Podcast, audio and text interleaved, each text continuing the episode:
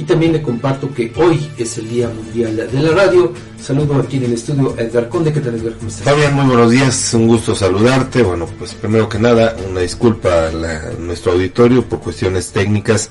Bueno, pues eh, tuvimos fallas para transmitir ayer, hoy tarde, pero bueno, ya estamos eh, aquí listos para llevarles la información, Fabián. Exactamente, ya lo decía Edgar, pues hoy es el Día eh, Mundial de la Radio, contrario a lo que muchas personas piensen desde mi punto muy particular de vista.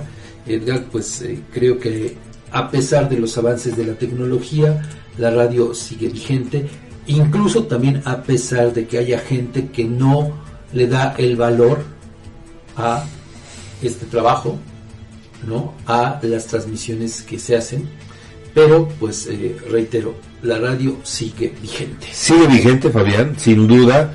Eh, creo que a contrapelo de las nuevas tecnologías, digo, la radio, como en su momento el telégrafo, o en su momento el teléfono, que bueno, eh, pusieron en duda sobre la eh, preexistencia o la persistencia de algunas otras tecnologías que ya estaban, pues se han mantenido porque al final de cuentas tienen una, un propósito, tienen una finalidad.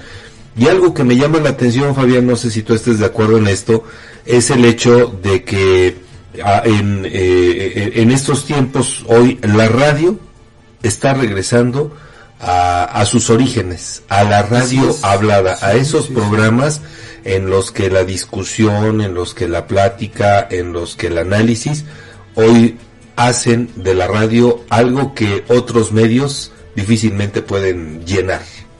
¿No? Exactamente, tienes, tienes razón en esto que, que apuntas, Edgar, y bueno, pues así es que aprovechamos pues esta efeméride para enviar un caluroso abrazo, nuestro reconocimiento a todos los compañeros, compañeras A todos. que hacen posible todas estas transmisiones, no solamente aquí en la más peligrosa, que como usted sabe nos encuentra en la Avenida Juárez Norte 215 en el corazón de Guamantra, sino de todas las estaciones Así es, Fabián. en general. La verdad es que, eh, reitero, la radio está más vigente que nunca Sí.